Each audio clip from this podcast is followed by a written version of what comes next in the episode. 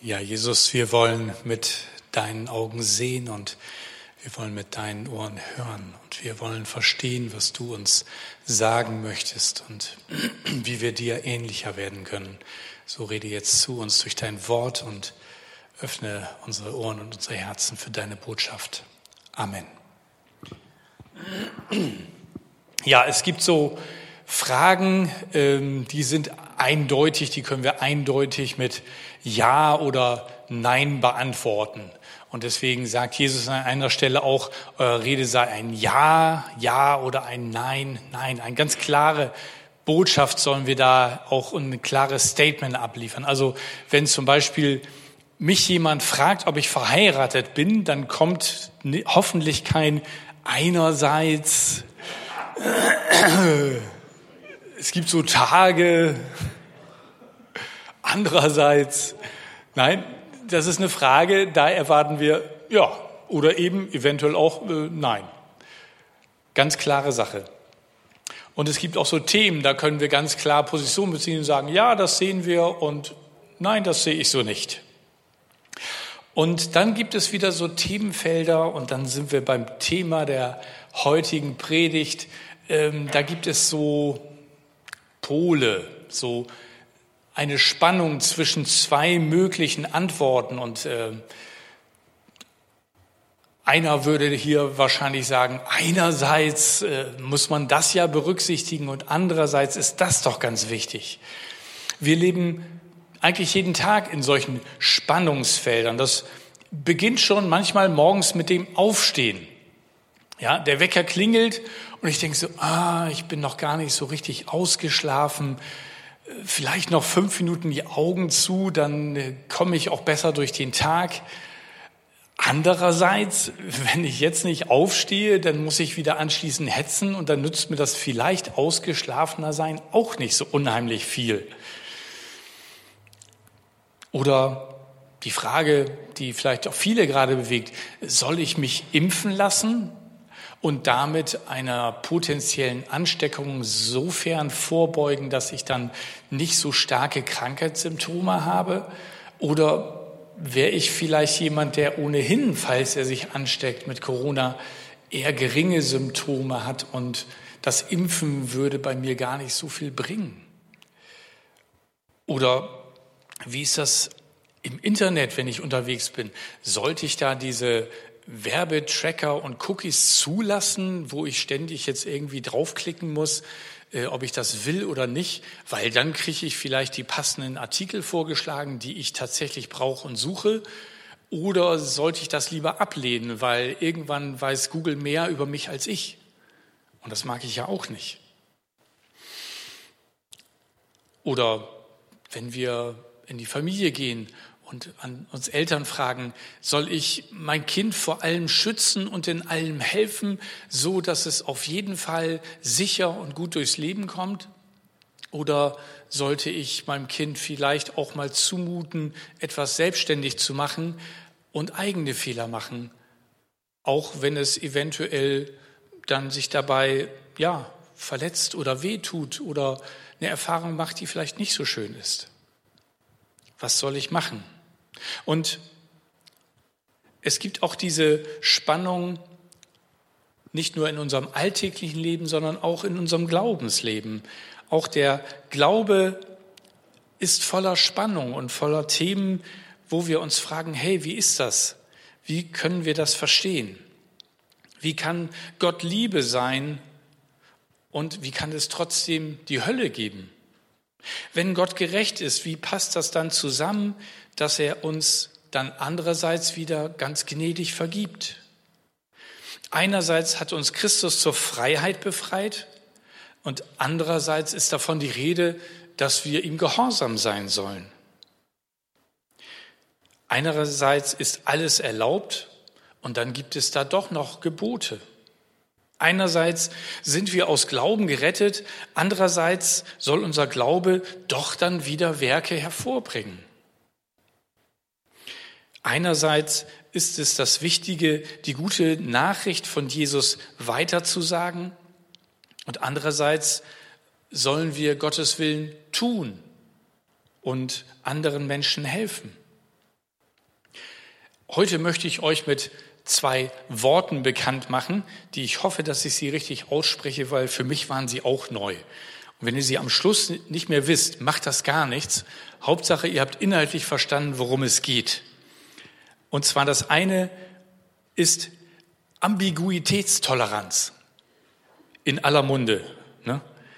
Und das zweite Pluralismusfähigkeit. Da kommt uns schon ein bisschen mehr bekannt vor. Was meint das?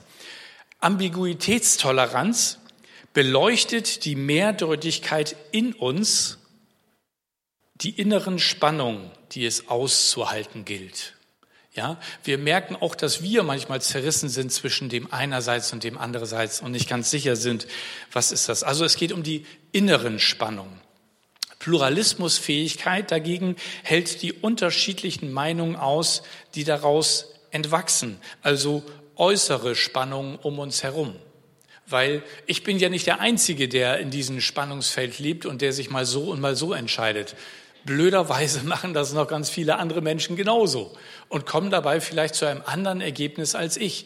Und das muss ich irgendwie aushalten. Menschen mit mangelnder Ambiguitätstoleranz neigen zu Schwarz-Weiß-Denken oder zu einem rosa-rot verklärten Blick. Erstere, also die Schwarz-Weiß-Denker, machen alle zu Freund und Feind. Okay, dann hat der Tag auch Struktur, aber vielleicht nicht ganz gerechtfertigt. Letztere, also die rosaroten, leugnen alle Differenzen und verdrängen die Unterschiedlichkeit. Also diese Ambiguitätstoleranz ist die Fähigkeit, nicht auf einer Seite vom Pferd zu fallen. Und die Pluralismusfähigkeit erträgt unterschiedliche Positionen und geht sogar miteinander weiter, auch wenn einer links oder rechts fast vom Pferd fällt. Mit anderen Worten, wir müssen die Fähigkeit entwickeln, mit Spannungen in uns und um uns herum klarzukommen. Seht ihr das auch so? Ist ganz hilfreich, ne? Dabei sind diese Spannungen gar nicht immer negativ. Zum Beispiel in der Partnerschaft haben sie sogar höchstwahrscheinlich dafür gesorgt, dass du deinen Mann oder deine Frau kennengelernt hast. Weil der oder die war ja so anders. Boah, ist das spannend. Mann, was für eine Sichtweise, was für eine Denkweise. Und, und also faszinierend. Ja, und dann so, vielleicht zwei Jahre später, kommt dann das Gespräch mit dem Freund am Telefon. Sie ist so anders. Auf einmal ist das gar nicht mehr so positiv, komisch, ne? Aber wir merken, in dieser Spannung ist auch etwas Faszinierendes drinne. Etwas, was wir nicht so in uns tragen, wo wir von uns aus nicht drauf gekommen wären. Und deswegen ist es gut, auch in dieser Spannung durchaus zu leben und sie nicht einfach nur zu nivellieren. Aber es geht darum, dass wir irgendwie in eine Balance kommen.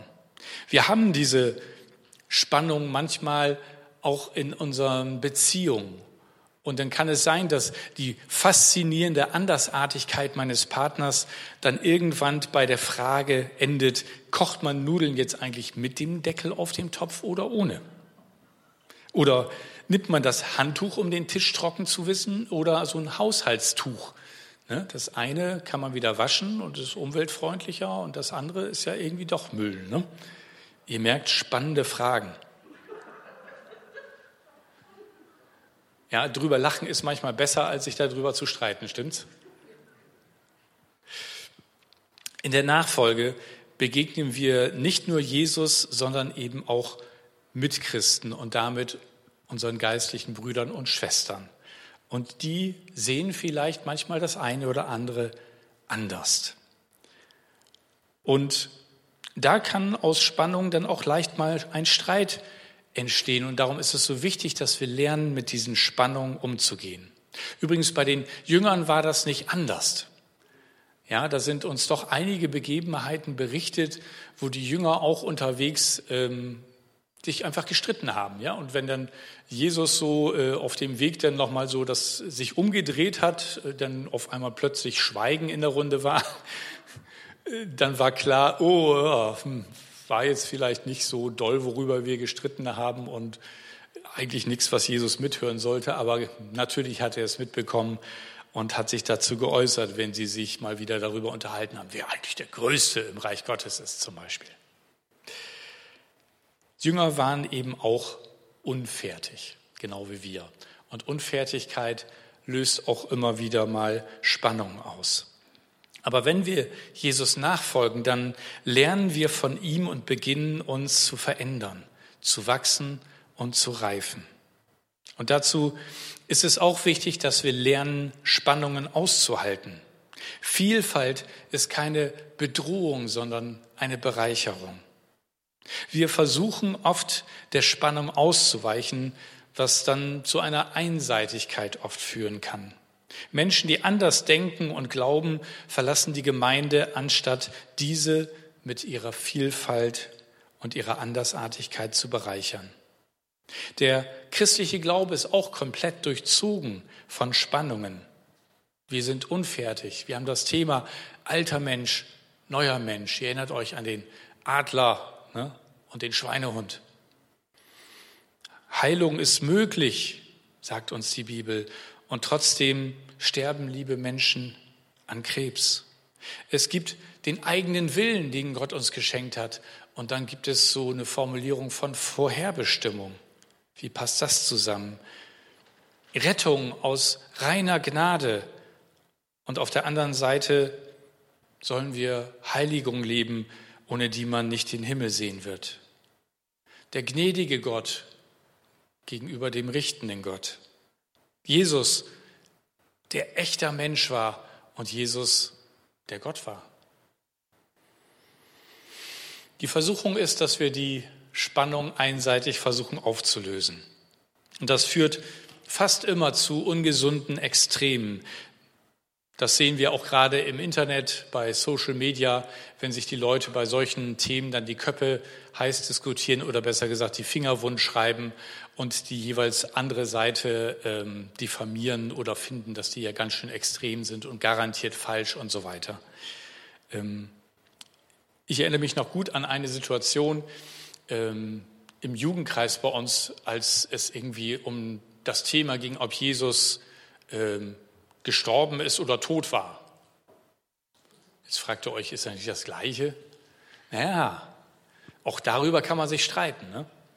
Haben wir irgendwie geschafft und sind beim Treffen nicht zum Ergebnis gekommen und haben dann irgendwie gesagt, okay, da reden wir nächste Woche nochmal drüber. Und ihr könnt euch vorstellen, was in der Woche passiert ist. Alle haben sich Bücher gelesen und durchgeguckt und Argumente gesammelt, damit man beim nächsten Mal wieder irgendwie äh, noch bessere Argumente hat.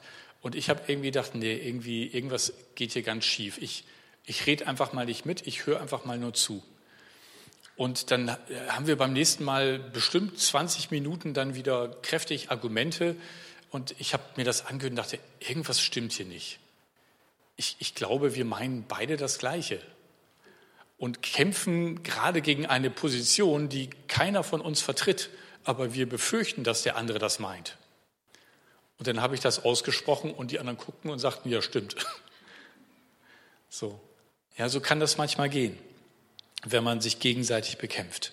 Jede Position, jeder Wert, jedes Persönlichkeitsmerkmal kann nur dann eine positive Wirkung entfalten, wenn es sich in einer Spannung zu einem positiven Gegenwert befindet. Wir brauchen so eine Balance.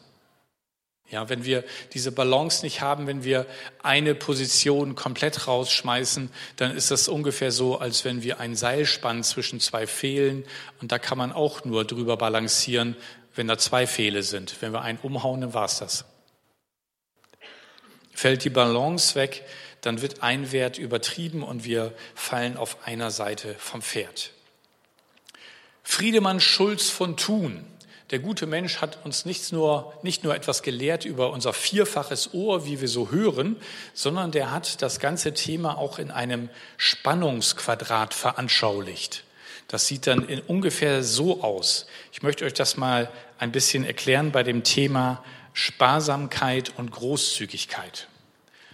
Und zwar gibt es da eben diese beiden Pole oben. Mal sehen, ob es funktioniert. Ja, die Sparsamkeit und die Großzügigkeit. Und es ist gut, wenn sie in einem positiven Spannungsverhältnis zueinander stehen. wenn wir eine dieser beiden Sachen streichen und sagen, nee, also sparsam habe ich gelernt, ist total wichtig, Geld zusammenhalten, also da was von weggeben, das geht gar nicht, dann fallen wir in diese Einseitigkeit und werden geizig. Das ist die entwertende Übertreibung. Wir sagen, Sparsamkeit ist der höchste Wert und ich muss alles zusammenhalten. Ich gebe nichts aus und ich schenke auch nichts her. Aber auch die Großzügigkeit kann man übertreiben. Das ist, wenn man so, ach, Mensch, wir leben heute, ne? Ich lade euch alle nach dem Gottesdienst zum Eisessen ein. Oh, gefährliche Aussage. Ja, es könnte sein, dass jetzt meine Familie zu Hause am Livestream zusammenzuckt. Ja? Das geht dann in Richtung Verschwendung. Und hier sehen wir sozusagen, da ist kein positives Spannungsverhältnis mehr, sondern das ist Überkompensation. Das heißt, wir machen einfach zu viel, wir übertreiben beides. Und deswegen äh, ist dann, wenn wir hier in die Übertreibung der Großzügigkeit kommen, dann können wir überhaupt nicht mit Menschen, die sparsam sind. Die werden wir richtig heftig angehen. Und genauso hier, wenn wir in den Geiz gehen, dann ist jeder, der äh, ein Cent Trinkgeld gibt, weil das 1,99 das Wechselgeld einfach Blödsinn ist, wiederzugeben, der ist dann gleich hier ein Verschwender. Also eigentlich müsste man sagen, wenn ich irgendwas extrem komisch finde bei jemand anders, könnte es sein, dass ich extrem auf der anderen Seite selber vom Pferd falle. Nehmen wir mal die nächste Grafik und dann kommen wir in den Bereich unseres Glaubens. Und dann sehen wir, es gibt das Gleiche auch in christlich und zwar in ganz vielen Bereichen. Ähm, hier haben wir den, die beiden Pole Verkündigung und soziale Verantwortung. Man könnte auch kurz sagen Wort und Tat. Die einen, die sagen, hey, wir müssen Gottes Wort weitersagen, dass sie alle gerettet werden sollen, dass Jesus für sie gestorben sind. Und ich würde sagen, hey, genau richtig. Andere sagen, na ja, aber äh, wie ist das mit der sozialen Verantwortung? Ja, also ganz viele Menschen, denen geht's einfach nicht gut. Und wenn wir denen dann um die Ohren hauen, dass sie äh, einfach nur an Jesus glauben sollen und alles wird gut, davon wird gar nichts gut. Wir müssen denen helfen. Wozu haben wir eine Kleiderkammer hier in der Gemeinde und so Kaffee umsonst und so weiter? Ja, wenn das in einer positiven Spannung steht, ist das super. Wenn es einseitig wird, dann kann es zu einem blinden Bekehrungseifer führen, wenn wir sagen, nee, wir müssen das nur den Leuten weitersagen und da auf der anderen Seite in Anführungsstrichen zum Social Gospel. Das heißt, wir sagen, nein, wir dürfen doch nicht über unsere Motive reden. Und nein, wir wollen die auch nicht belästigen, dass wir an Jesus glauben. Wir wollen ihm was Gutes tun und unsere Werke werden dann schon stärker sprechen, ähm, so dass wir gar nichts mehr sagen müssen. Wisst ihr, wenn wir das so auseinander dividieren, dann kann das ungefähr so sein, als wenn du auf einem netten Ferientrip durch die Wüste bist und dir plötzlich jemand verdurstend entgegenkriecht und dich um Wasser bittest, dann musst du doch hoffentlich nicht lange überlegen, was du tust. Und lass es mich mal so sagen, es ist definitiv unangebracht, wenn du dich dann zu einer Gebetsnacht mit integrierten Bibelvers-Roulette zurückziehst, um Gott zu fragen, ob du ihm einen Schluck Wasser aus deiner Flasche geben solltest oder ob du ihm doch zuerst das lebendige Wasser in Form einer kleinen christlichen Evangelisation anbieten solltest. Deine Gebetsnacht würde er wahrscheinlich nicht überleben. Und deswegen ist es so wichtig, dass wir die Dinge zusammendenken und nicht einseitig übertreiben. Einseitigkeit, das entsteht manchmal daraus, dass wir auch als Christen Angst haben, etwas falsch zu machen oder auf einer Seite vom Pferd zu fallen oder denken, dass der andere Pol vielleicht doch falsch sein könnte. Und darum mal ganz persönlich, welche Spannung hast du in deinem Glaubensleben gekappt? Wo bist du vielleicht in ein Extrem abgerutscht? Oder anders gefragt, und vielleicht kommt ihr so leichter da ein Stück weiter, bei welchen Sachen, die andere Christen tun und denken, kommt dein Blut in Wallung? Kannst du dich herzhaft drüber aufregen? Ist es möglich, dass du bei ihnen ein Extrem wahrnimmst, weil du auf der entgegengesetzten Seite im Extrem bist, also in einer ungesunden Übertreibung? Und welche konkreten Schritte könnten dir helfen, in dem spezifischen Bereich zurück in eine gesunde, dynamische Spannung zurückzufinden? Zurück zu unfertig. Nachfolge ist eigentlich nur durch den Antrieb von 1. Johannes 4,19 gesund möglich, wo Johannes wiedergibt, was er von Jesus gehört hat. Lasst uns lieben, denn er hat uns zuerst geliebt. Lasst uns lieben, denn dann nehmen wir als erstes das, was das Wichtigste ist. Wenn wir unsere Liebe zum anderen bedingt machen von seiner Position oder Haltung, dann grenzen wir uns ab und ihn aus. Und Johannes sagt, nee, lass uns erstmal lieben, zuerst lieben, so wie er uns geliebt hat. Und das ist die Brücke immer wieder zum anderen. Und dann sind wir mit Jesus unterwegs, der auch zu jedem immer den Kontakt gesucht hat. Die Spannung zwischen bedingungslosem Geliebtsein und nichts tun zu müssen und dem Getriebensein, etwas tun, etwas zu tun, nämlich Jesus nachzufolgen. Darin bewegen wir uns. Wir sind bedingungslos geliebt, aber das darf uns befähigen, dass wir diese Liebe weitergeben. Wie gehen wir mit Spannung um?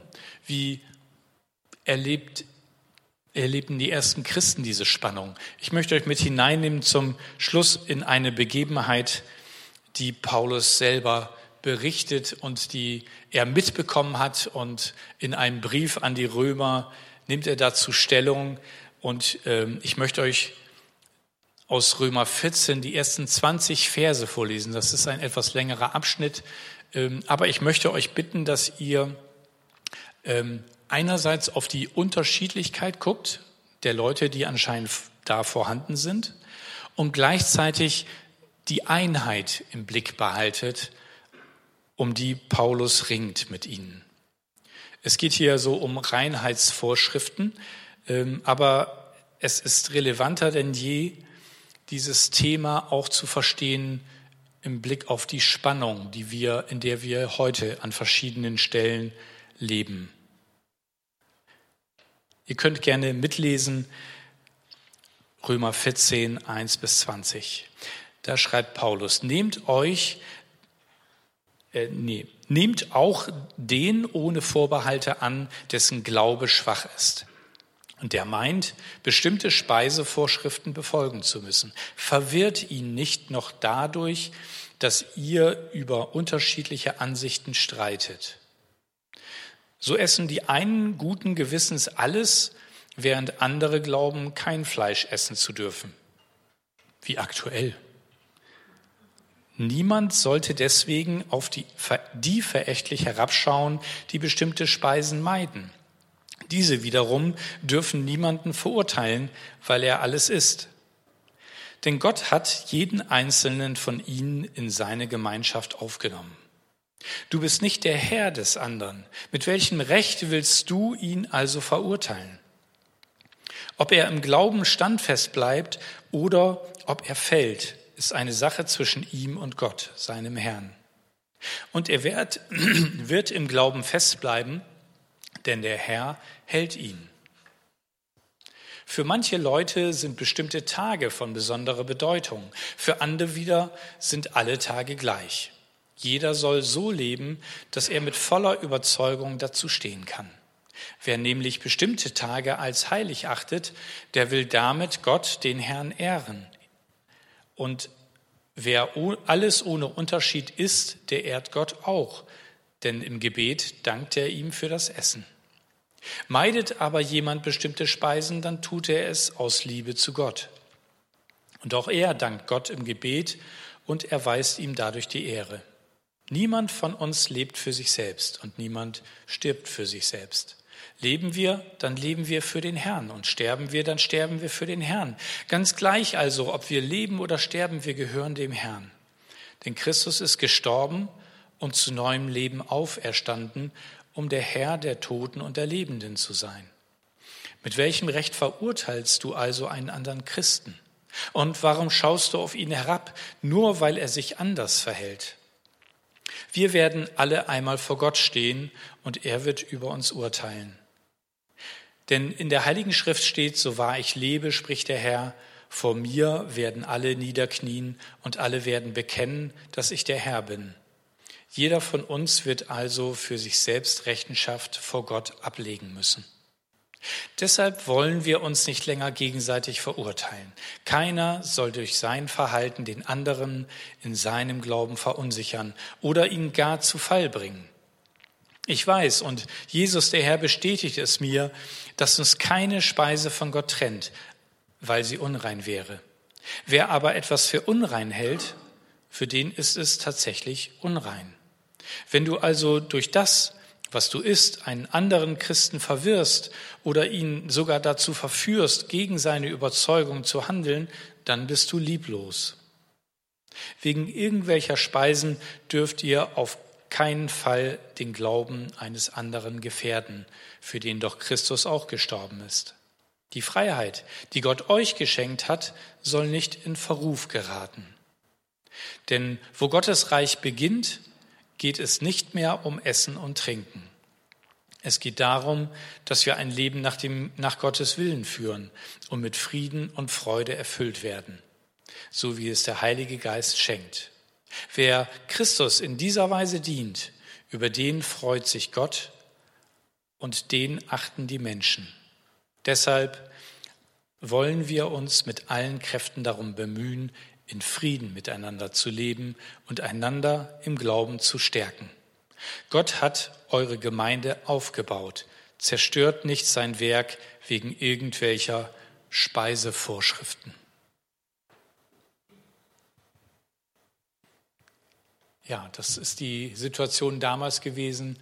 Und ich bin so dankbar, dass Paulus sich da mal ausführlich Zeit genommen hat, sehr behutsam die jeweils andere Position zu wertschätzen und zu erklären. Und ich glaube, diese Zeit müssen wir uns auch öfters mal nehmen. Und dann kommen wir auch zu dem, was Paulus am Ende sich wünscht, nämlich, dass wir Frieden miteinander haben und uns im Glauben stärken. Und die Frage ist immer wieder auch bei uns, wer ist denn der Schwache? Ist das eventuell der traditionell Bewahrende, weil er so viele Leitplanken benötigt, oder ist es eher der liberal-progressive, weil er sich auf bestimmte Wahrheiten einlassen, nicht auf bestimmte Wahrheiten einlassen kann, die von Gott her möglicherweise gesetzt sind. Egal, wen ich persönlich als den Schwachen im Sinne dieses Textes bezeichne, wenn ich an einem Ort stehe, bin ich aufgerufen, Rücksicht auf die Schwachen zu nehmen und bin selber abhängig von Barmherzigkeit in Bereichen, wo ich vielleicht der Schwache bin. Aber, und das möchte ich auch sagen, beliebt ist heutzutage das Spiel, dass sich der Schwache als Opfer stilisiert und seine Position dann dermaßen stark vertritt, dass er fordert, alle anderen sollten genauso denken wie er. Zum Beispiel aktuell bei dem Thema Gendersprache. Alle, die sie nicht benutzen, sind diskriminierend. Nein, sind sie nicht. Dann machen sich die eher Schwachen zum Opfer und wollen diktieren. Das geht auch nicht aus meiner Sicht. Deswegen der Aufruf am Ende der Predigt heute, mach die Spannung zu deinem Freund. Vielleicht sagst du, oh nein, das ist immer so anstrengend.